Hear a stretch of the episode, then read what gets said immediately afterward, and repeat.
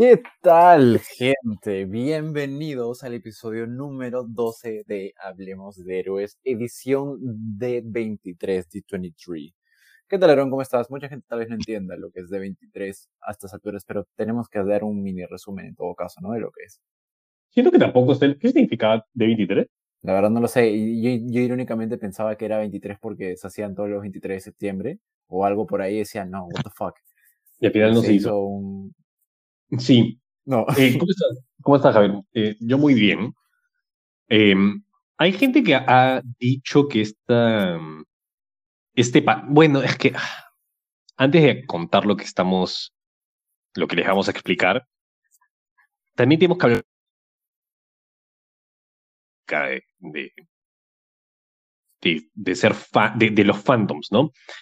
Ahora estaban diciendo eh, un poquito, eh, no sé, un poquito como que fofa, ¿no? El, la, presentación de Marvel, pero es porque otra vez se hacen expectativas que son, querían que introduzcan la película de X-Men, el cast de Cuatro Fantásticos, este, cosas Avengers, y, y, es como, mm, pero eso eres tú, ¿me entiendes? O sea, ¿por qué vas a estar decepcionado por algo que no te están prometiendo? Uh -huh. Otra vez, o sea, es como cosas de, de, Doctor Strange, ¿no? Yo la verdad es que he estado, vamos a hablar de eso por lo que viene más de cerca del universo Marvel, pero no me pareció nada... Eh, me pareció normal, me, me pareció bien. Ya, ya, yo creo que con lo de San Diego tuvimos suficiente y es que no todo lo tenemos que tener listo desde la Comic Con es exacto, o sea, creo que lo que la gente tal vez subestima es que en la Comic Con, o sea, lo que hemos obtenido en o sea, mira, tal vez no en trailers, pero lo que hemos obtenido en cuestión de información de qué se viene, sin, o sea, sin ánimos de, de, de alardear de la capacidad de información que nos pueden dar es, es más que, es, como que lo suficiente como para quedarnos contentos en información de Marvel en el año porque literalmente casi nos spoilearon por lo menos casi 10, 11 títulos nuevos de proyectos de acá a tres años. O sea, ya, ya nos dibujaron la línea, el cuál es el, el, o sea, el punto, el punto B dentro de todo esto. Es más, ya incluso le crearon el nombre a la saga, ¿no? La saga del multiverso y todo lo demás. Así que lo que viene ya en, en o sea, conforme pasen los meses van a ser simplemente tal vez uno que otro tráiler y, re, y revelación, pero la gente no igual, o sea, no tiene que olvidar la gente el hecho que la mayoría de los eventos o films más importantes de, la, de lo que viene entre las, del fin de la, de la fase 4 y fase 5 es que se da más que nada en el año 2024 y para esos proyectos hay todavía un poco más de tiempo y no pueden esperar que te lancen toda la información fresquita en, un evento que si bien es importante como la D23, no es al fin y al cabo el, el 100% fuerte de, de, momentos para revelar información. Ya no hay otro evento, por así decirlo, para que lo puedan hacer y ya simplemente esperar a que vengan trailers consecutivamente, ¿no? Más trailers para Black Panther, más trailers para las próximas series que se vienen el próximo año y demás, pero está bueno de que al fin y al cabo tengamos más información de cosas claves y algunas sorpresas por ahí. Eh, de las revelaciones de Marvel, ¿qué es lo que tú primero quisieras hablar, no? ¿Qué es lo que más te llamó la atención primero? Um, ¿Qué es lo que más me llamó la atención o qué es de lo que te... Depende. Bueno, sí, yo creo que lo podemos hacer desordenado. Escúchame. Werewolf by Night. estoy, estoy demasiado hypeado y es en menos de un mes. Es esta... Ah, escucha, Werewolf by Night abre el Spooky Season. Literalmente. y el tráiler... ¿Viste lo...? He visto escenas ¿Viste lo brutal que era? Salen agentes de la TVA y, y, y los, los empiezan a, a, a destripar. A destripar. Me, me, me, pareció Manos brutal. al aire, todo. Sí, el blanco y negro. Eh, escuché gente que está diciendo, uy, estoy medio preocupado porque la está dirigiendo Michael eh, Giacchino. Es como, pero no, que no sepa, yo sé que él es uno de los más grandes compositores que tenemos, uh -huh. pero eh, yo escucho varias entrevistas en las que él dice, mi, mi, la razón por la que me convertí en músico es porque mi primer amor es el cine, literalmente. Entonces eh, era claro. su manera de aportar a esto. Entonces me parece, eh, me parece nuevo, me parece fresco, me parece que también un poco hablando de nuestras expectativas y las cosas, no sé qué esperar. Y eso me gusta. Y es lo, no me el hype y siempre estamos como emocionados y vamos a los estrenos, pero al nivel de Moon Knight, por ejemplo, que ya vamos a hablar un poquito de, qué manera están relacionadas eh, las dos series. Yo podría esperar alguna aparición de, Moon Knight dentro de, ojo. Em, sería genial, sí. Sí, sería espectacular. ¿Qué, qué, tal te pareció? Ahora, de información en general de, de, World of Night, este era un proyecto escondido, creo, ¿no? No recuerdo haber escuchado en algún momento que, sí, que, algo iban a... O sea, ni siquiera como un rumor de, ah, sí, Marvel está preparando como un side project del o sea, para el, para el MCU, o sea, por así decirlo, algo que sea como este, un papá, un hit or miss y listo, ¿no? Como, no sé, como la miniserie de, de I Am Groot que lanza un par de episodios random por ahí. No, o sea, este proyecto salió de la nada, tiene mucho hype y creo que es tal vez uno de, uno de los intentos más diferentes por parte de, de, del MCU por, o sea, Marvel Studios en general, de Segunda Edition para, para hacer algo distinto que, y que realmente llame mucho la atención. O sea, ese, eh, tiene todo este aspecto noir tétrico, estilo, estilo, estilo psicosis, estilo, o sea, full, full grito, cinematografía. Está hecho como, está hecho como el, como el horror de los 50 Em, hecho por Universal, ¿no? Y un poquito de Hitchcock también. Entonces, me gusta ese estilo y me gusta cuando utilizan esa clase de géneros para contar una historia. O sea, no es que no se tomen en serio, es que son bastante conscientes de lo que están haciendo. ¿Me entiendes? Entonces no están intentando ser necesariamente, eh, eh, mira, esta es la, nueva cosa de terror. Sí, sí lo es, pero al mismo tiempo te vamos a traer algo eh, muy antiguo en lo que tú mismo te vas a entretener y, vas a ser atrapado por esta misma. Ni siquiera. No, no es que no es una parodia, porque. Por esta. No sé, no sé, no sé cómo decirlo. Por esa ruta que estamos tomando, no sé, las, palabras me, me se, se, me hacen escasas para poder hablar de, la gran idea que es em, esa. Y qué bueno que tengamos un actor latinoamericano eh, también representándonos de cierta manera ahí con, con eh, Gael García Bernal haciendo de, de World by Night. O sea, está muy bueno. Hay, hay mucho misterio detrás. Está Menthing. Mm. Está. Lo único que me saca es lo de la TVA. Que de cierta forma no me gustaría que esté la TVA al mismo tiempo. ¿Me entiendes? Es como. Mm, Déjame el lado sobrenatural ahorita, no sé qué opinas al respecto. Sí, o sea, al fin y al cabo, o sea, es un género, es un intento de un género más terror, horror de antaño, y incluir a la TVA creo que no va tanto al caso, pero tal vez lo meten de una forma en la que, o sea, toda la idea cósmica TVA entra al género y no es que es algo que lo saque del género, o sea, mientras puedan trabajar esta serie de una manera en la que pueda mantener su propio concepto o trama base, va a ser genial. y, creo que, o sea, es un especial de, cuánta duración, creo que es como, o sea, en, en, cuestión de una hora más o menos, ¿no?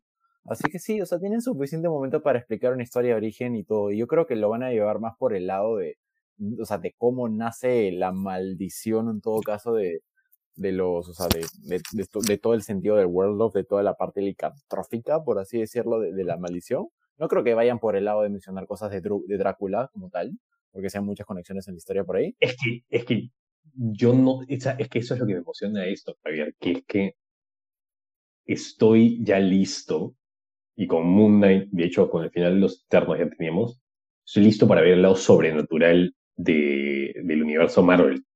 Porque técnicamente creo que van a ser presentados Elsa Moonblood o Blood Moon en esta, en esta, en esta entrega y, y, también tenemos a World of Night que ya escuchamos su Tenemos a Dane Whitworth, que es el, eh, el Black, Black Knight, ¿no? Tenemos a, Moon Knight. Entonces, ya empezamos a entrar a este terreno, y por eso es que te digo que lo de la TVA, ahora, no te estoy diciendo, pero, pero igual me, me preocupa un poquito ese tema de que se, que se mezcle lo cósmico. O sea, me acuerdo que cuando terminamos de ver em, Multiverse of Madness, ¿no? la gente, cada proyecto que salía en Marvel, estos, estas páginas web decían, ¿cómo es que el multiverso aparecerá en Thor? ¿Cómo es que el multiverso aparecerá en Moon Knight? Este personaje, y es como que, ah, brother, ya, entonces, ¿qué es la multiverso? pero no quiero saber más de eso, o sea, déjame un momento, por favor, o sea, eh, es raro porque no todo tiene que conectar a ese nivel, ¿entiendes? Em, entonces, no sé, quiero que me sorprenda. Y la otra razón por la cual hablamos un poquito de lo sobrenatural es porque la primera aparición de Moon Knight eh, fue como villano en un cómic de Werewolf by Night. Werewolf by Night era una especie de, de, héroe, antihéroe, ¿no? Antihéroe, antihéroe. Tenía más historia de antihéroe Jack Russell. Sí, porque es una maldición al fin y al cabo. Ah, y, se hizo en los 70 entonces por eso es que digo que tal vez tengamos una aparición de... no sé si, pucha, no, no, sé si realmente tengamos una aparición como. Eso sería un golazo por parte de Marvel, pero al menos una mención, un guiño, lo que sea, pero como para decir de, ah, sí hay conexiones acá. Bien, bien. Entonces ya, em, emocionado por eso. ¿Algo más que quieres decir sobre World of Night?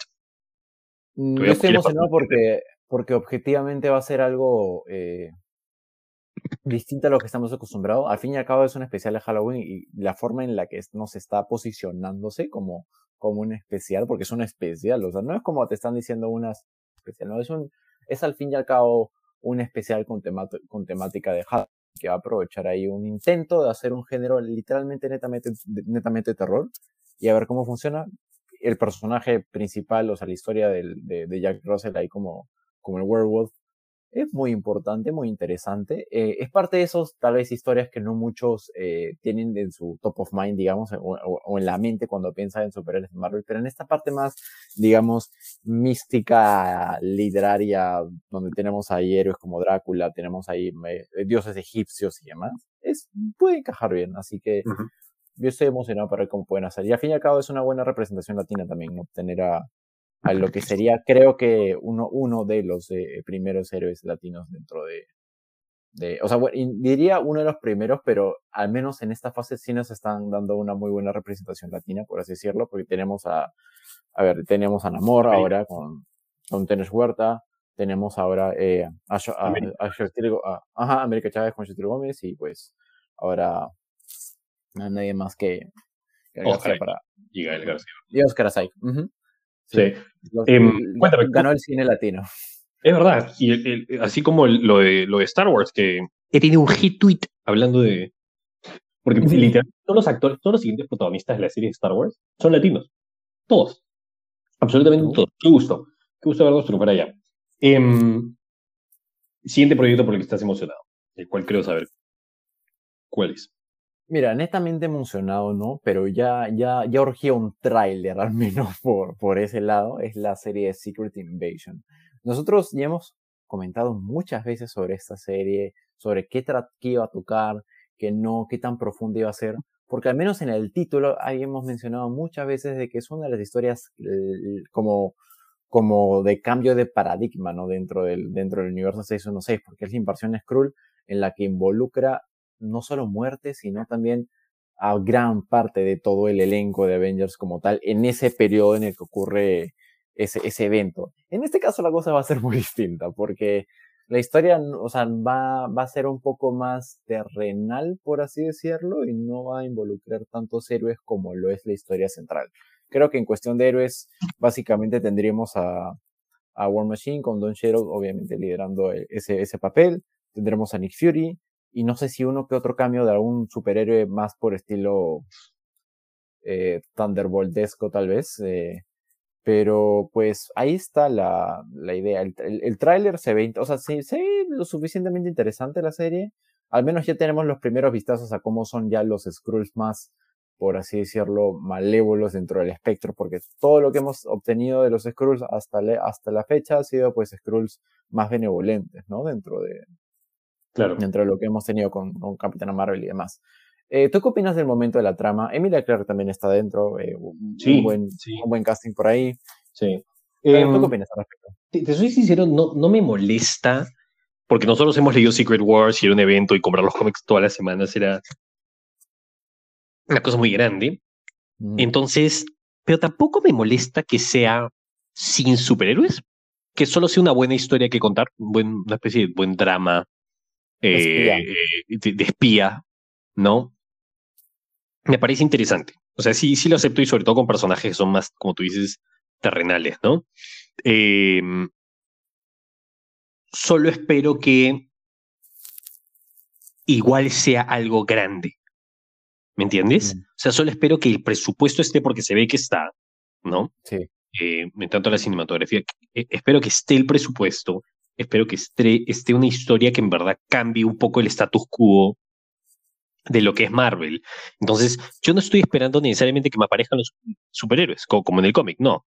Pero si, si vas a hacer Secret Wars, o no, eh, Se- Secret, Secret Secret, Invasion. Secret Invasion, que cambie las cosas. Hazla grande, sobre todo porque me parece que en algún momento Feige mencionó que era el evento de las series. Entonces no tengo idea, la verdad es que cómo se va. Y, y lo que también sabemos es que esto nos va a llevar a Armor Wars, que ya por fin parece que lo que se olvidaron en, el, en, la Comic Con y nosotros lo mencionamos. Que parecía cancelada. Sí, entre otras menciones, parece que Secret Invasion va a conectar con lo que va a ser Secret, eh, Armor Wars. Un nombre un poco que sale un poco más difícil de la lengua. Pero sí, tenemos a Armor Wars. Y pues un proyecto que parecía cancelado, le cambiaron el logo como 50 veces. Y Don Shadow estaba en su desaparición mediática hasta que comunicaron de que, pues sí, este proyecto sale y no dijeron fecha pero parece entonces de que sí va a ser el, un proyecto de la fase 5. No sé cómo, pero Sí. proyecto de la fase 5 es. Sí. Eso, y Ah. después tenemos, ¿sa- ¿sabes el tweet que vi hoy día? Decía, esta es la tarea que Marvel nunca, es como que la tarea que Marvel nunca hizo, que se olvidó en, en su casa. Y es como que sale una foto de White Vision y está como, ¿verdad? Sí, es, lo único, es lo único que no se ha vuelto a tocar. Este, Lo conectan ahí tal vez, ¿eh?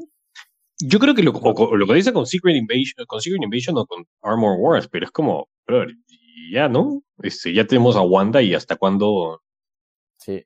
O sea, el sujeto está ahí, dijo, bye. Sí, sí. Nunca más supimos de él.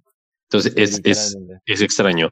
Em, tenemos las primeras. Hay cosas buenas, hay cosas buenas y cosas malas respecto a, o, o cosas preocupantes como cosas por cuales estar emocionados con eh, Daredevil Born Again, que es, eh, tuvimos a Charlie Cox y a eh, Vincent Donofrio en el escenario y también te- tuvimos, hemos tenido eh, entrevistas después con Charlie Cox en los que él habla de, para los que están preocupados y decían, no, que Char- este Daredevil va a aparecer eh, em, en She-Hulk y, y qué feo, que no sé qué, porque este, que va a hacer chistes. Matt Murdock hace chistes. Hay, hay cómics en los que son muchísimo más ligeros y, y son Claro. un mate de la risa. Em, pero no se parodia y tampoco es un payaso. Entonces Charlie Cox mencionó eso. Em, que se tenía que mantener el tono, si no, no es, si no, no es Daredevil. Es un tono que, que Es que el tono del, al, al menos incluso el tono más, más por el lado cómico que puede tener Daredevil eh, en la serie Netflix, era, o sea, e- era medio sutil, nunca era tan absurdo, era muy, por así decirlo, irónico y crudo, pero funcionaba muy bien. Y yo creo que igual en esta serie de She-Hulk tiene forma de funcionar.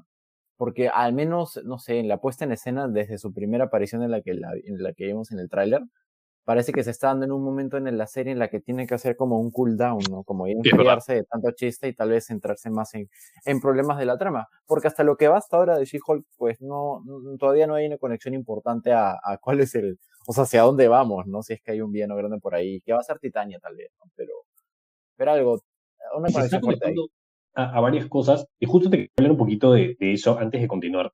Em, bueno, para, para, para finalizar con Daredevil. Eh, y lo otro que sí es medio, no sé qué va a ocurrir o es medio preocupante, es que dijo que, claro, esto no es una continuación de la serie, sino es algo nuevo. ¿Qué significa eso? Como hay cosas que van a ser rebooteadas. Entonces, podríamos tener, por ejemplo, un Daredevil que es un Daredevil que no conoció Electra, o que no está en su vida, o tal vez Karen no está. Eh, y entonces, yo creo que el retcon más lo vamos a. Más lo vamos a saber cuando el- el aparezca de She-Hulk. cómo, de cómo Kingpin sale en la cárcel. Hay varias cosas en general. Sí, ¿no? hay varias cosas. y yo creo que lo No vamos a sé saber qué. Em, porque eh, vamos a saber por qué él está en Los Ángeles, ¿no? Si él es de, de- de Nueva York. Entonces, em, no tengo idea. No, no, no. eh, sí, costa estoy- costa. Sí, estamos, estamos bastante como a, a, la espera, a la expectativa de qué es lo que va a ocurrir, pero tampoco es que lo estemos criticando y, ni, ni, nada. Lo que, lo que mencionaste de que, pues sí, lo que ocurre es que, o sea, la explicación que van a dar de por qué Daredevil de la nada está en Los Ángeles es porque, bueno, pues es ciego, ¿no? Y tomó, un, y tomó el tren equivocado. ¿Has visto? O sea, ya ahora sí, para, para hablar un poquito de lo, lo, último de She-Hulk, tampoco que vamos a estar hablando del último capítulo, pero he visto un par de teorías, no teorías, pero como, ¿no? La, primera es, ¿viste en esta última escena, en esta última, en este último, último capítulo en el que She-Hulk está en citas, ¿te acuerdas? Y ella como que, sí, y, y, nada te puede, en serio nada te penetra la, la piel, no, que no sé qué, es en el callejón. ¿Te acuerdas que intentaron sacar sangre? Es uno de ellos. Y cuando ellos dicen, oye, el jefe va a estar molesto, hay gente que dice que tal vez el jefe es the leader, que es el, el malo que nunca, con el que nunca hicieron nada, que es el que, que es el que va a ser de malo en, en, de villano en Capitán América del Nuevo Orden. Eh, eh, sí, el Nuevo Orden Mundial. Entonces es como, tal vez podría ser él, como tal vez, y esa es una idea, no es una teoría que vi, el actor que hace de Thunderbolt Ross, que es el que crea los Thunderbolts, una película de la cual ya no, no creo que lo tengamos a menos que haga un recast. ¿Qué pasa? Va a ser recast. Un Red She-Hulk. Y ese Red She-Hulk va a ser Val. Valentina Alegra de la Fonte. Why not? Mm, no diría why not, o sea, diría interesante idea. Pero la pregunta es cómo se va a dar. Yo creo que en realidad más Valentina va a cumplir el rol de ser una Nick Fury, por así decirlo. O sea, como eh, un estilo de Nick Fury un poco más, este, poco ortodoxa, ¿no? O sea, no, no diría tampoco a nivel Amanda Waller, pero algo por ahí, ¿no? Así, no, no la veo como, como una Red como una Red she No sé si la va a llenar por ese lado. Pero las teorías y, la idea y el concepto está bueno y la idea es que una vez que aparezca Daredevil en She-Hulk, que no mate, o sea, lo que le preocupa a la gente es que tanto puede She-Hulk, o sea, la serie o el contexto de la serie, transformar o matar al personaje con, con el que la gente se ha enamorado tres temporadas. Eh, así que vamos a ver cómo, cómo pueden llevarlo por ese lado. ¿cómo, Ahora, creo que... ¿Cómo estás, antes de pasar a lo siguiente, cómo estás tomando lo de la cuarta pared? Que siempre lo hemos hablado mucho acá. Mira, la verdad siento de que es que antes decíamos que, o sea, se ha vuelto muy, o sea, cada vez se está utilizando a veces menos, pero ahora lo de la cuarta pared es literalmente y su única función es como para dar una acotación de, eh, que rompa, o sea, dentro del contexto de la serie, pero dar una acotación al espectador como puede ser un chiste o para complementar lo que está ocurriendo. Es lo único que está haciendo. No es, un, no es una, no sé, una rotura de la cuarta pared, tan fuerte, irónica y pesada como las que hemos visto en Deadpool, ¿no? No, no ese nivel, pero da contaciones chistosas de vez en cuando, ¿no? Como cuando se justifica con respecto a, ah, sí, qué loco, esto está ocurriendo en la trama, jaja, o, o, este, o, termina de, de completar la, eh, el, el, el, un chiste, ¿no? Por algún lado, ¿no? Es como que... Lo de Twitter sí me pareció un complemento, pero... Lo, el, de, lo, de, Twitter sí me pareció ya... Ya como demasiado. Sí, como que ya, pues ya, o sea, te estás, te estás, o sea, si te ríes mucho de ti mismo a un punto en el que ya es tan evidente, medio que, o sea, sí. Es, hacer más meta lo meta. Fue demasiado meta, para, mi gusto. Me pareció gracioso, pero en tanto tiempo como ya hemos hablado y Javier y yo tenemos una perspectiva que no todo el mundo tiene sobre la cuarta pared de Deadpool en el universo Marvel. Eh, de hecho, somos muchos de los, de los, de hecho, somos muy pocos los que pensamos en eso pues, eh, eh, estamos con pensamientos eh, distintos a lo que tiene que ver con she con filosofías distintas. Bueno, ¿qué es lo siguiente que vamos a hablar? Yo creo que algo importante que podemos hablar es que salió por fin lo que sería el, arte conceptual de los que serían aparentemente no todos, pero gran parte de los personajes que involucrarán el, el, elenco de Thunderbolts. Ya hemos mencionado anteriormente todo lo que trata Thunderbolts cuando hablamos un poco de, de, lo que vendría en este proyecto cuando fue la San Diego Comic Con. Pero pues en efectivo es como el grupo de Avengers poco ortodoxos en donde la mayoría incluso eran villanos y pues los utilizan a cierto modo de un Suicide Squad, ¿no? Eh, en este caso, pues los integrantes van a variar mucho de lo que eran las aproximaciones que tenían este grupo en los cómics. Algunos importantes clave, entre comillas, están, pero lo que estamos teniendo es, por así decirlo, eh, muchos personajes secundarios formando parte de este grupo y hay algunos que se están solidificando en esta, en, en esta fase 4, ¿no? Incluso con algunos que venían de películas pasadas desde la fase 2 y 3. De los integrantes que tenemos hasta el momento es, eh, por el lado de, de, lo que fue la película Ant-Man and the Wasp, tenemos a Ghost, probablemente uno de los personajes más y villanos más olvidados de toda la maldita fase 3, ni siquiera fase 3, de, de todas las películas que hemos obtenido de, Marvel Studios hasta el momento. El personaje es muy intrascendente y así que veremos si es que le pueden dar un, no sé, un, cambio importante, ¿no? A su historia como para que pueda llamar la atención y no sea simplemente un, un personaje con poder interesante dentro de un grupo en el que tal vez ni se le presta atención. Eh, tenemos a Ghost, como, como estuvimos mencionando. Tenemos a Red Guardian, que viene directamente de la película de Black Widow. Eh, bueno, sí es un personaje que debería estar para quedarse al fin y al cabo. No, no tuvo mucha conexión ya netamente después de los, de los eventos de, la película de Black Widow. Así que su inserción en el grupo, de justificarse, pues va a funcionar muy bien y la persona que va a justificar un poco por qué es que Red Garden está dentro del grupo, pues es un poco simple, ¿no? Quien aparentemente va a ser la líder del, del grupo, o al menos es lo que se intuye, es la misma eh, Yelena Vilova, ¿no? Nuestra querida Florence Pugh regresa como aparente líder del grupo de Thunderbolts. es, es, el, es como que el, es el Black Widow líder, por así decirlo, ¿no? Del grupo. Pero los demás personajes se ven interesantes. Tenemos eh, en, en, el lado derecho de este orden conceptual, tenemos a Bucky. Pues eh, aquí la conexión directa es un poco, mmm, no sé si la palabra es mmm, obvia, pero pues algún tipo de conexión debe tener Bucky o va a tener eventualmente con algún con alguno de estos personajes dentro del dentro de la trama. Y uno, y uno de esos es básicamente yo Agent. No sé cómo van a hacer que Bucky funcione dentro de este grupo, porque dentro de todo ya ni siquiera es un personaje tan antagónico, por así decirlo, ¿no? No, es, es un... Es, es, más, es, un antihéroe, es, es un héroe. O sea, esa es otra cosa que... Eh, bueno, lo vamos a ver dentro de un ratito más, pero eso es una cosa que uh -huh. se le... No sé si se le criticaba, pero vi comentarios al respecto que era solo hay una persona con superpoderes. Todos los demás hacen exactamente lo mismo. O no, o sea, exactamente lo mismo, pero es como super soldado, super soldado, super soldado, espía, sí. espía, espía. Y es como. o sea, que lo van a hacer funcionar, supongo que. Uh -huh. Por eso es que había gente que, que esperaba a, a, a. esperaban a, a. O sea, Ghost sí estaba rumoreada. Simo me parece increíble que no esté. Yo creo que tiene, va a estar definitivamente. Pero, pero al menos Simo, por ejemplo, es, es como que, claro, él no es un super soldado, pero es, es el que tiene acceso a todas estas cosas, es como, como, como lo vimos. ¿Cómo van a hacer funcionar eso? Eh, Sharon Carter, aparentemente puede estar dentro también del grupo. Eh, no sé si como un miembro estelar ah. dentro del grupo, pero... Ah, te apuesto que va a ser la villana.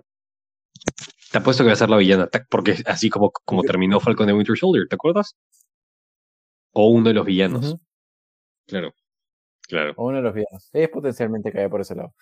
Eh, bueno, US Agent, eh, John Walker, va, es, va, a estar dentro del grupo de Thunderbolts. Aquí un poco, en teoría, tiene que estar la conexión directa de por qué Bucky está en el grupo, porque dentro de los que tenemos presentados es el único que realmente conoce a, a o sea, que al menos algún tipo de conexión tienen con los integrantes. Así que la conexión US Agent Bucky está por ahí. La conexión eh, Yelena Red Guardian está por ese lado. Y también por otro lado, dentro de, o sea, hay tres personajes clave de este, dentro de este grupo que son sacados netamente de la película de Black Widow, siendo ya el último del grupo hasta el momento. Eh, ya eh, Taskmaster, ¿no? El supervisor en español. ya con este grupo, pues. Supervisor, así, así, así se llama en español. Literal, supervisor. No puedo creerlo. Sí, en, en, varios juegos doblados que jugaba en Facebook antes en Marvel tenía Pero sería en este caso la supervisora. Porque es la hija, es la hija de. ¿Tú crees que sea el mismo de... personaje? No, sí, sí, sí, está, está confirmado. Está este, ¿Cómo se llamaba ella? Bacalova. Ah, este. No me acuerdo su nombre. Creo que también se llama Yelena. Bacaloca. Bacaloca. La enfermedad de la Sí. sí, sí. No, era, era la hija de. Eh, em, ¿Ves? Los villanos de esa película. Este, la hija de. Dragov. Dra Drakov. Dragunov, Dragunov creo que era. O Drakov. Drakov. Es la hija de Drakov y él le había metido un chip y le había lavado el cerebro y todo lo demás. Em, sí, no el universo Marvel, pero bajado de tono. Eh, creo que es la película, que me doy cuenta, Javier, es la película que más conecta con las series. Creo que hasta ahorita no había una que conecte ese eh, tejido conector. Entonces, vamos a ver qué tal, y vamos a ver qué responde la audiencia al respecto, ¿no? No todo el mundo mira las series. Ese es el tema, es la película que más conecta con las series, por así decirlo, más del estilo espía, ¿no? Así mm. que. Y, y al menos en la forma en la que han presentado, esta es la película estelar de la fase 5, porque no hay Avengers hasta mucho más adelante. Así que. O sea, esta película tiene, está obligada a funcionar porque es la que va a dar cierre a, a la fase 4 como tal. Y ya para hablar de lo último de Marvel, porque también tenemos que dar un par de menciones importantes a, lo que ha salido frente a Star Wars y otros proyectos por ahí, es que pues se ha hablado un poco más de, de Ant-Man and the Wasp Quantum Mania y aquí es netamente algo, esas más spoilers al spoiler, porque lo que vamos a hablar es netamente filtración de, de tráiler que han salido. Han salido aproximadamente unos 30-35 segundos de lo que era el tráiler de, de Ant-Man and Ant-Man Quantum Mania y wow. O sea, al menos en, el contenido, los diálogos. Con tal, vez, con tal vez uno de los mejores intercambios de diálogo que ha habido en el universo Marvel. Creo que está e, en ese nivel de, de, de, el tráiler de Infinity War de Destiny Arrives All the Same. y es como que... Eh o es, un, es, un, diálogo poderosísimo. O, el, o el diálogo, ¿te acuerdas del tráiler de, de, de Endgame. O sea, no hay muchos diálogos que, que, que tú dijeras, wow, qué buen diálogo para cerrar un tráiler. Pero el, que corrió en Endgame, por ejemplo, este que decía Thanos a, en general al grupo, a, a, los, a los Big Three, a Iron Man, Thor y, y, Capitán, esto que decía, eh, you could not, o sea, tú no podías vivir con tu fracaso. ¿Y de dónde te trajo eso? Back to, me. Claro. O sea, el diálogo que sucede en esto es que vemos a Scott Lang intentando, y lo que me gusta es que corta, corta narrativamente a lo que es Scott Lang. Me encanta eso, que es Scott Lang intenta hablar con Kang, porque recordemos que no sabe quién es Kang. Nosotros sabemos lo que, quién es. La gente que ha visto Loki ya sabe quién es y lo poderoso que es. La gente, Scott Lang no tiene información de que ese es el gran villano de toda la saga, ¿me entiendes? O sea, es como que, es como que andan encontrando con Thanos en su primera película, no sabe quién es. Y es como que lo mira a Kang y le dice, brother, escúchame. Hey, soy un vengador. Ah, ah, y yo soy un vengador. Y Kang lo mira y le dice, ¿Avenger? ¿Te he matado antes? y, como, ese es, increíble esa forma en la que sea, porque lo hizo de una manera muy despreocupada y, pues para y como ya hemos dado muchas veces contexto y como Loki presenta muy bien el tema de Kang, Kang es un ser digamos omnipotente y omnipresente porque en gran parte de las líneas temporales está presente y pues su único fin es estar al final de la línea temporal para tratar de conquistar el mundo mediante viajes en el tiempo. Y la forma en la que lo presentan en esta parte tal es como decir que sí, o sea, en alguna línea alterna o en algún momento del, del, tiempo, Kang asesina a los Avengers, o gran parte de, y, y, pues está ahí constantemente ahí viajando temporalmente, y, y lo que va a presentar Ant-Man and the Wasp Quantum Mania es básicamente la metida de pata más grande de la historia eh, por parte de, de, este grupo y cómo terminan, y cómo esta metida de pata gigante termina desencadenando en un encuentro con K, que es lo que va a estar conectando directamente con la película de, de, la, de, de, la primera, o sea, bueno, la cuarta, la quinta, sería quinta película de Avengers, que viene a ser Kang Dynasty. Eh, ya incluso con el tráiler se, se presentaba la, el concepto trama mismo que cuando ya se nos va a presentar a, a o sea, la hija de, de ant ya ejerciendo como un como una tercera heroína de como este Stature. Como Stature. Eh, va a haber una metida de pata enorme, no sé si por ella o, en general del, equipo, que van a hacer un viaje tan potente en, el mundo cuántico que al fin y al cabo van a viajar tanto que van a tener un encuentro con Kang. Y cuando tengan este encuentro con Kang, ahí las cosas se van a, poner de locos porque pues básicamente creo que lo que va a hacer Kang es aprisionar a gran parte del grupo o lo que a entender mediante el tráiler. Y pues aquí vendría este enfrentamiento de, de Adman con Kang, que claramente no va a ganar. y eh, en todo caso, tal vez el único villano que logren derrotar en esta película es Modok, que incluso hemos visto algún fragmento de cómo se ve de acuerdo a las filtraciones que habían en base a los artes conceptuales. No va a tener la cara gigante cómica, pero en fin. Ah, ah, ah, para empezar, creo que es Darren Cross. Creo que es el villano de la primera. Él se reduce en tamaño. Se reduce en tamaño hasta que es, es, es expulsado al reino cuántico. Entonces creo que es la explicación, pero al mismo tiempo es como no lo sé, no lo sé. Yo me esperaba el, el, No todo tiene que ser realista, no todo tiene que ser modernizado. En este caso, Modok, Modok de OK. Vamos a ver lo que estamos hablando. Eh, eh, acá lo están haciendo robótico. En el cómic, literalmente, es una, cara gigante con brazos de bebé y piernas de bebé en una silla eh, voladora. Y me parece genial porque va muy bien con el pero no, no sé cómo lo están haciendo eh, acá. Em, entonces, no, tengo la mentalidad. Esa es la siguiente película que sigue después de Black Panther, me parece, ¿no? ¿Sí? ¿Cuál? Eh, Ant-Man and the Wasp, Quantumania. ¿Salía?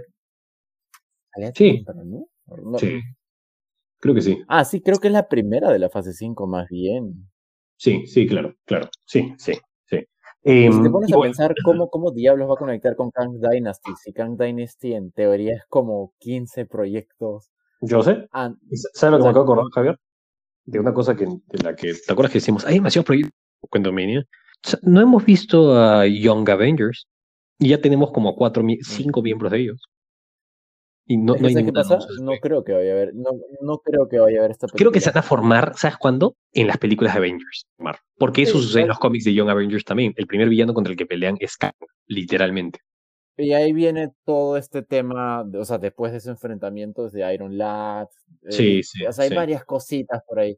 Pero sí, lo que nosotros incluso decíamos que, que, que era muy probable que iba a haber una película de Young Avengers, pues no, es muy probable que no porque si ya nos están diciendo de antemano que en realidad Ant-Man and the Wasp Quantumania va a ser la conexión directa con Avengers Camp Dynasty, no hay un momento en el que este grupo se pueda solidificar más que en esas dos películas, o al menos en la primera, ¿no? Y también te, te, lo dicen muy claramente cuando Kevin Feige en, en el, en el Deep mencionó que ya que va a salir la película de Thunderbolts y demás, canónicamente ahora, en esta etapa de la fase 4 y fase 5, no, hay, no existe un grupo de Avengers como tal.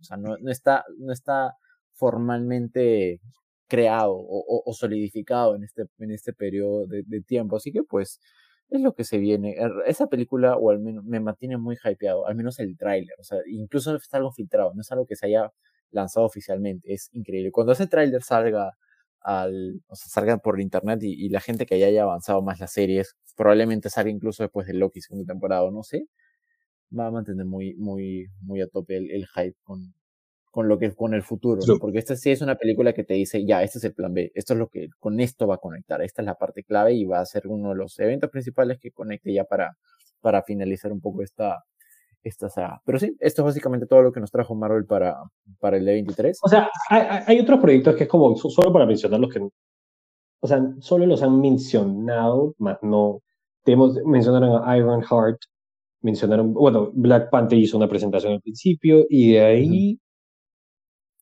Creo que nada... Ah, bueno, bueno, espérate. Captain America and the New World Order. Es como que los personajes que van a estar... Eh, el, va a ser líder. El mal líder, que es el, el, científico, por los que no se acuerdan, es el científico que ayuda a Bruce Banner cuando era Edward Norton. En la primera dejó el que en la cabeza y se le empieza a hinchar y es un, es un, es un villano, sí. Él va a ser el, sorpresivamente va a ser el villano de Captain America, es, es increíble, no, es a quien menos me esperaba para ser un villano. Ahora, Javier, ¿sabes qué? Creo que esta película del Capitán América, yo sé, bueno, ahora sí lo puedo revelar. Eh, eh, en una de las audiciones que, que, que, me habían llegado y que vi por equivocación, había una que hablaba, era una audición de Marvel que decía como que, que se quería a alguien tipo eh, árabe, una actriz árabe, para que haga para un papel de Marvel y que tenía que ser atlética, que no sé qué. Y es un proyecto que la verdad es que no hay, no hay nada con árabes por ahora. Y ha sido anunciado que la primera superheroína israelí va a estar en esa película, interpretada, no me acuerdo por qué actriz. Sí, búscalo, va a estar en, en, en Capitán América 4. Ella es una mutante, ojo, en los cómics, no sé cómo lo expliquen acá, pero eh, creo que era, ese casting el que, el que habíamos visto. Es más, se le había enviado a una amiga, le dijo, deberías de este, este, audicionar, pero sí, sí, ya sabemos que es por eso. Bueno, pasemos un poquito a Star Wars. Varias revelaciones, eh, o sea, hay varias revelaciones dentro de lo que nos han presentado, unos trailers en particular, y, y varios proyectos, sobre todo animados, que están manteniendo mucho la atención creo que podemos iniciar un poco con el highlight de, de, lo que se mencionó en cuanto a Star Wars de, la 23. El, al fin, el primer teaser trailer de lo que sería la tercera temporada de Mandalorian. El cual ya habíamos visto antes, también como ando de nuevas porque fue, filtrado. Pero eh, el hype no, no acaba. O sea, me encanta que hayan formas de continuar la historia y, y cada vez se expanda más y cada vez se expanda más más allá de Grogu. Me encanta que podamos expandirnos más allá de él. No es que ya me estaba cansando él, pero ya terminó su historia.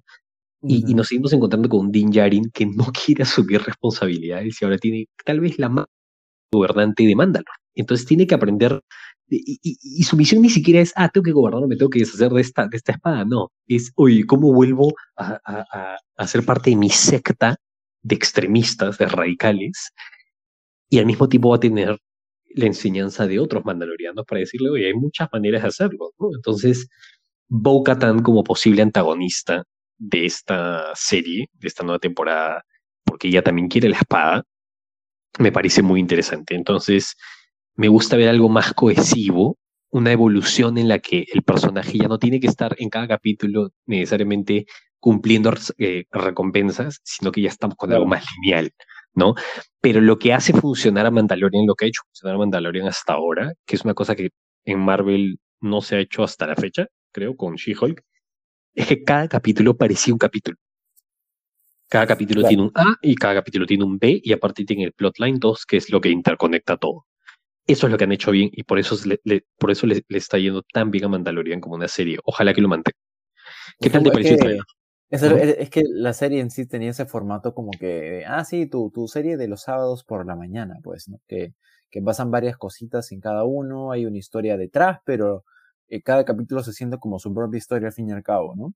En esta, pues, me llama muchísimo la atención de cómo ya van a dar la trama central de cómo, de cómo Jane tiene que ya básicamente convertirse en el gran señor mandaloriano, ¿no? O sea, ya él tener todo el control de esta tierra y ver cómo, al fin y al cabo, puede cambiar, no sé si la personalidad o la, o la narrativa del personaje en sí, porque es algo muy contrario a lo que el personaje buscaba eh, dentro de las temporadas, ¿no? Y pues ya teniendo aquí eh, la, o sea, el sable negro y las responsabilidades que va a tener, los mm, diría, no sé si como que no, o, callbacks a, a, temporada, a, temporadas y, otros fragmentos iniciales dentro de la historia de Star Wars, como ya la aparición de Bo-Katan como posible villana, y creo que sí va a ser la, la, villana central al fin y al cabo, me llama mucho la atención y creo que dentro de todos los contenidos que vamos a tener de Star Wars, espero que esta sea como que la, o sea, no sé, el proyecto seguro que te diga, no, acá sí la serie, o sea, Star Wars va, va, va a tener siempre, eh, va a tener un pie firme, ¿no? Un paso firme dentro de los proyectos que van a sacar.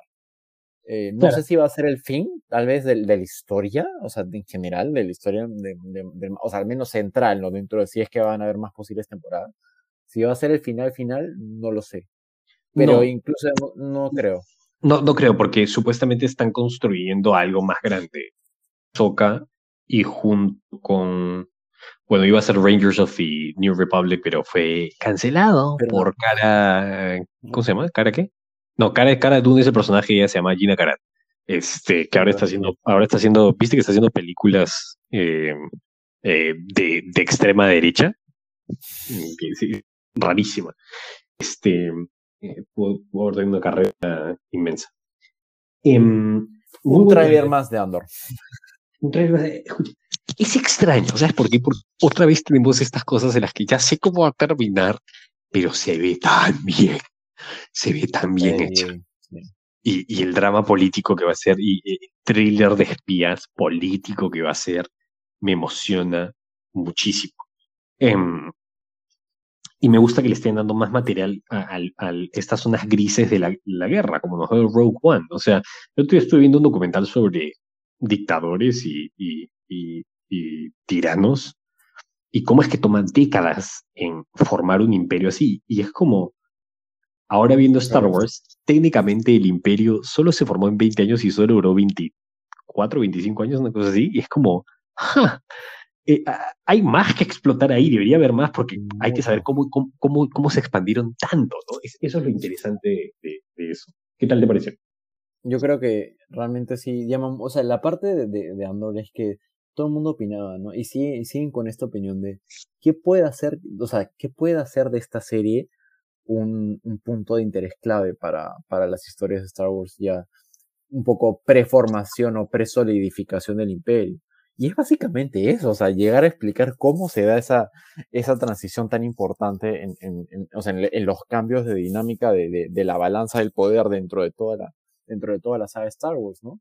Y al fin y al cabo, teniendo a, a nuestro compa Diego Luna como, como personaje principal dentro de un grupo en el que no, o sea, sería tal vez en todo caso el, el coprotagónico de la historia de, de Rogue One, puede funcionar bien, porque al menos visualmente la serie se ve espléndida, así maravillosa.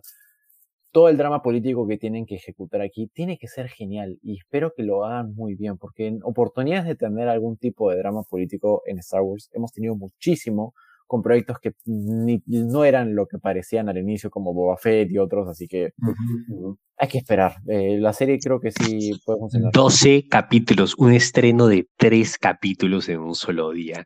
Increíble. y eso es lo que me emociona. ¿Por qué? Porque es una historia que Tony Gilroy dice que es, ya, está, ya está escrita. Es temporada 1, temporada 2 y ahí se acaba así se hacen, las, las mejores series se hacen así, cuando se sabe dónde se va a acabar. ¿No? Entonces no tienes que estar cumpliendo expectativas ni qué vamos a hacer la siguiente temporada. Es como que ya sé, ya sé en qué acaba. Entonces eh, tengo este espacio para hacer crecer a mis personajes. Me parece fenomenal, fenomenal. De ahí, pues, dentro de otras revelaciones importantes de, de Star Wars para la 23, hemos tenido el trailer a fin de Tears of the Jedi que como ya hemos explicado va a ser más como una antología, por así decirlo. antología. antología, que va, a presentar como que momentos o historias clave de varios personajes Jedi, incluso algunos hits que previos Jedi, que al menos, o sea, uno, me encanta que, que estamos reutilizando el, el, el art style de, de, más que nada de, de las sagas Clone Wars y que, y que esté un poco renovándose en cada momento y, y ver de nuevo a Anakin eh, en este art style. Creo que lo, las historias que van a estar tocando, algunas específicas tal vez en, en Ahsoka, otras en Anakin, otras incluso en el Conde Dooku, espero, una de Mace Windu, espero que también esté por ahí. Hay varias cosas clave dentro de esta historia que, que va a ser un buen, o sea, un atractivo no solo visual, sino narrativo al menos como para conocer más de estos personajes que nos gustan, nos gusta tanto, ¿no? De, la saga de Star Wars. Así que es un es un check. Esa, esa serie es un check y un más, y un más, sí. Me encanta que cada vez conectan más eh, con momentos clave. Por ejemplo, van a, adaptar eh, del libro eh, cómo es que Ahsoka consigue sus, sables de luz blancos, que es enfrentándote a, este, este inquisidor que se ve espectacular. van a contar un poco también, adaptar la historia de cómo que Dooku cae al, lado oscuro. una toma que me pareció tristísima es que tú ves a Ahsoka yendo al funeral de Padme. Spain without ES, literalmente. Entonces también emocionado por eso. Ahora, una cosa que sí me emocionó casi hasta llorar fue haber visto a Harrison Ford en ese escenario hablando de Indiana Jones 5 y él se pone a llorar. Y cuando me puse a... Ojo, lo que voy a decir no es un tema de, trama, ¿ah? es un tema simplemente de estilo a veces se me olvida que la última película de, de, de, Indiana Jones, Harry Potter, de Indiana Jones, es Ramírez de la, de la película de, Indiana Jones, no solo es la última, ya Harrison Ford se retira el personaje, no solo está producida por George Lucas otra vez, Steven Spielberg, sino que está dirigida por James Mangold, el director de Logan. Entonces, imagínate lo que va a hacer esa película. Esa, película es la receta del éxito para, para darle fin a probablemente uno de los personajes o, sagas más icónicas del, cine de, de acción y aventuras. Así que tienen que hacerlo, ¿sabes por qué? Porque, porque o sea, si te pones a pensar incluso en, el, momento de, en el momento de la historia del, del, cine que, que sale eh, Indiana Jones 4 eh, y el templo de la, de, la, de la calavera de cristal, esa película en concepto, en ejecución, fue tan random y alejado de, o, o, sea, al punto absurdo de cómo incluso funcionan las mismas tramas de, de Indiana Jones, que fue, esa película fue un, o sea, no puede acabar la saga. Y que, no, y que nos dio, el que más ganado, el que más ganado estuvo, les importó un bledo la geografía, la historia del Perú. Yo considero a Steven Spielberg el mejor director de la historia. Te puedo hablar, te puedo hacer una tesis de por qué. Tengo una tesis mental de es el, y es bien simple en realidad. Pero todo gran artista tiene sus grandes cagadones y el gran cagadón de Steven Spielberg. Y, y Guerra de los Mundos. Un poco. Uy, ¿por qué? ¿Por qué la gente sigue diciendo eso? El otro día la vi. No está peor. No es malo, no es malo. Escúchame, tiene setenta y tantos por ciento en Rotten Tomatoes y la, el otro día la vi. No, no por eso, pero la vi chico y me encantó. Míralo otra vez. Es buena. Indiana Jones, Indiana Jones y, la calavera de cristal tiene 78% en Rotten no, Tomatoes. No. O algo por ahí. Sí, sí, sí. Yo la otra vez está, yo hace una semana y media está en plan, oye, sí, ahora que se viene la quita quiero ver cómo, cómo están rankeadas, ¿no? Esa película no sé en qué cabeza pensaron de que le pusieron, está fresh, con decirte eso, esa película está, está, fresh. Uy, what? Tiene 78%. No. no, no me no. en, en qué, qué habrán estado Ya, pero escúchame, ya, ya, ya, pero, escúchame, escúchame, escúchame, escúchame, a ver, un ratito. Pero sí, ahora no nos vamos a poner a argumentar ahorita. Pero un amigo sí me dijo, sí, que la guerra de los mundos. Hace un par de meses me dijo, Güey, yo creo que se ha hecho un meme medio obscuro en, en internet, pero la verdad es que no. O sea, tú me dices Indiana Jones y te digo, ah, esto, esto, esto y esto y esto, y por eso me sorprende esto. La guerra de los mundos, la verdad es que no le ve. Sería escuchar porque. Sí, es que es la película, es la película para agarrar de punto a Steven Spielberg y decir, ah, sí, este es su proyecto no tan bueno, ¿sabes? Y, la, y, y es como la película de, de, de, o sea, ¿cómo por así decirlo? Es el saco de box en todo caso, ¿no? Dentro del proyecto de Steven Spielberg que dicen, no, este no fue tan bueno, fue un desastre. Eh, y cosas por ahí. Pero bueno. que sea más que Indiana Voy, voy, a investigar eso después, pero sí. Es increíble. Bueno, de ahí, pues, entre, entre otras cosas importantes de mencionar de la, de la cultura pop, no vamos a andar mucho en el tema, eh, y ya para ir cerrando un poco eh, de, dentro de qué es lo que hacía este de 23, de 23. Pixar está on fire, que bestia, están sacando muchos proyectos por ese lado, van a sacar una película que se llama Elemental, que va a tocar como la historia de, de una pareja de, un ser de agua y un ser de fuego, que pues es como literalmente la historia de los opuestos se traen y cómo pueden convivir para funcionar van a sacar la segunda película eh, de, de, Inside Out. Es creo que la primera vez en muchísimo tiempo que Pixar decide sacar una secuela dentro de unos proyectos nuevos. Es, la, es, en muchos años. O sea, todo lo demás que, te, que, que, que, intentó hacer Pixar es básicamente sacar eh, secuelas de películas que funcionaron muy bien en la década de los 2000 y en los y, y, pues básicamente es lo que Frozen, pero no, Pixar, ¿no? No, Frozen no es de Pixar. Frozen es este Disney, Disney, Disney puro.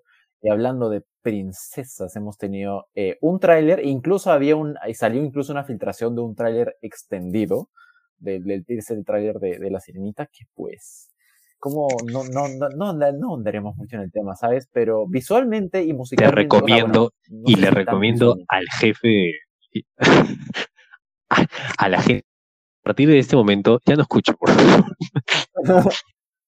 Ah, musicalmente la película está increíble, visualmente no lo sé, aparentemente se ve bien, pero las tomas del agua, parece más el espacio, tienen que hacer muchas cosas por ese lado. Y en cuanto a la elección de actriz, Dios mío. Ok. Escúchame, no me hago responsable de lo que, vamos a, lo que estamos a punto de escuchar. Lo que estamos a punto de decir en este momento es que No, eh, estamos, no, estás a punto de decir. Lo vamos a. Me sigues incluyendo. Ya. ¿Cómo decirlo? Ya. La elección de esta actriz se justifica solo en el tema tal vez musical. En el tema visual se entiende completamente de que es eh, una elección muy ajena a, la historia de origen de Disney. Incluso tal vez en la historia original se menciona de que el personaje tiene tez blanca y lo que sea.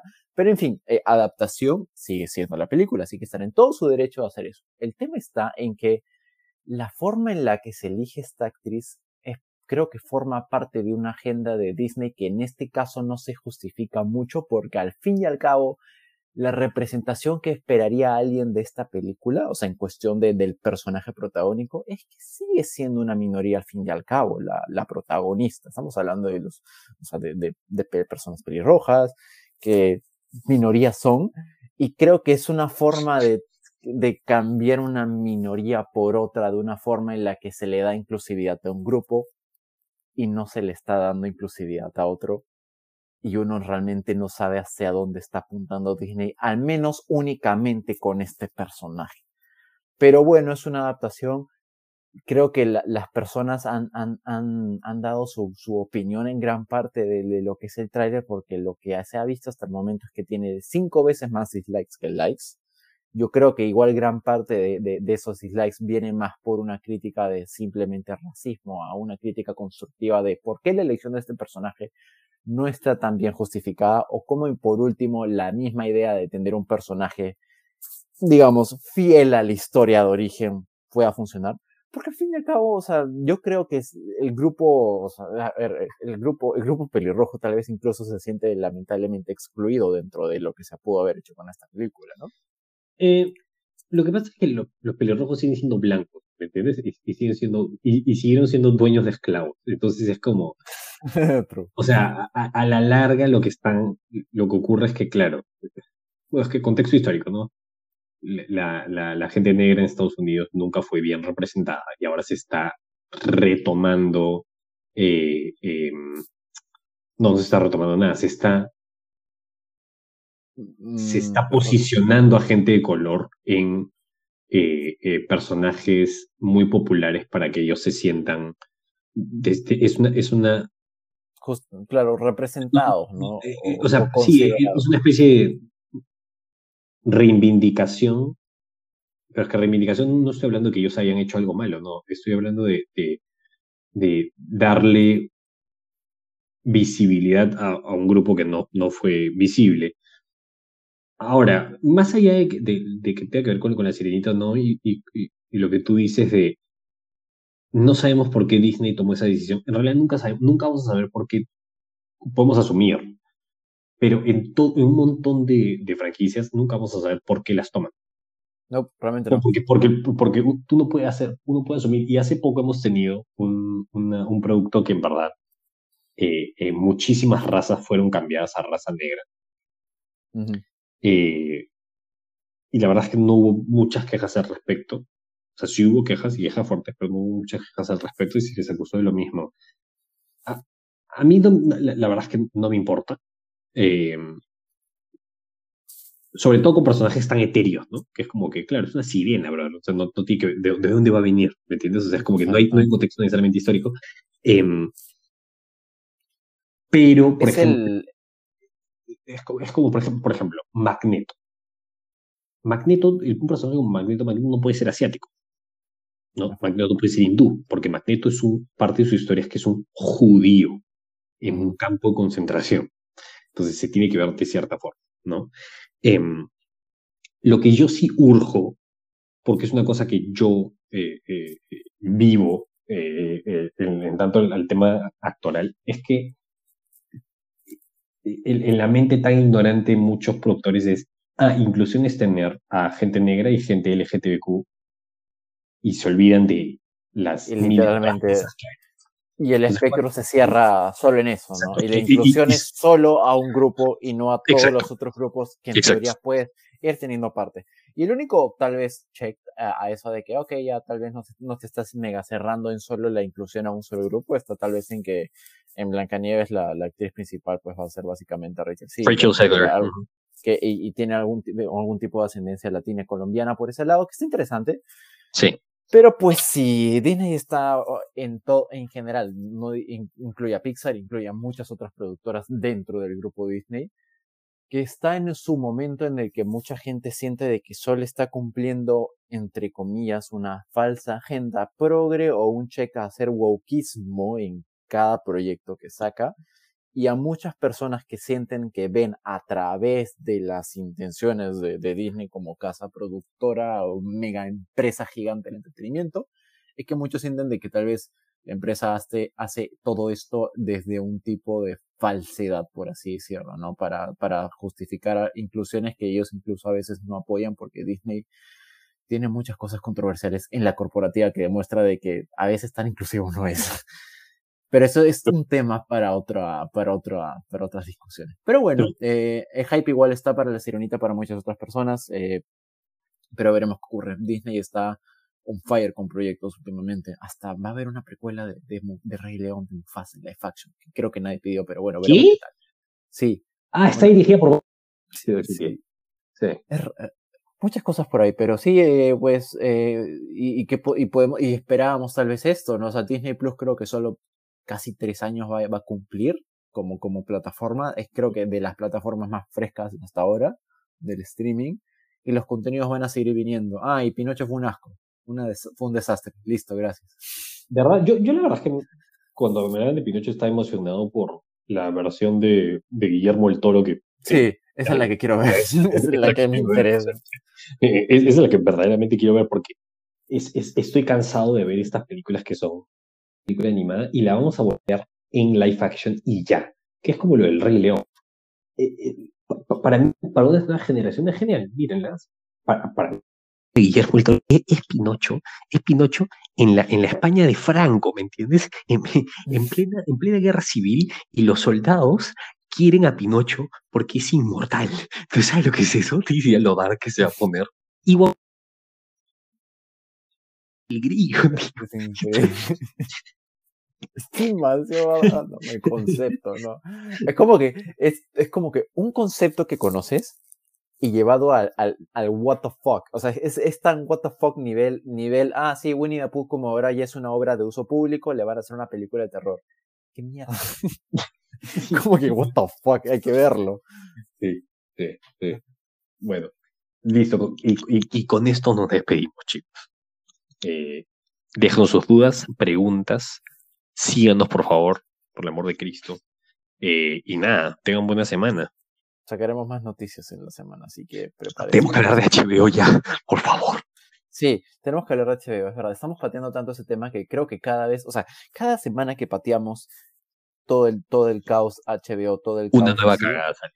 Es una nueva o sea, no solo es una semana en la que una nueva cagada sale, sino es una semana más en la que, en la, que la roca dice la jerarquía del poder está a punto de cambiar. Eh, eh, pusimos el juego en, nuestra página que es para que cada vez que él dice eso de tomas un shot, posiblemente terminemos con cirrosis este, después de eso, pero eh, igual vamos a estar ahí el día del estreno, que ya falta poco, ¿no? ¿Cuándo es? ¿Noviembre, octubre? es en octubre, literalmente falta un mes casi, por ahí. ok, fenomenal. Listo chicos, nos despedimos. Un abrazo. Bye bye. Thank you.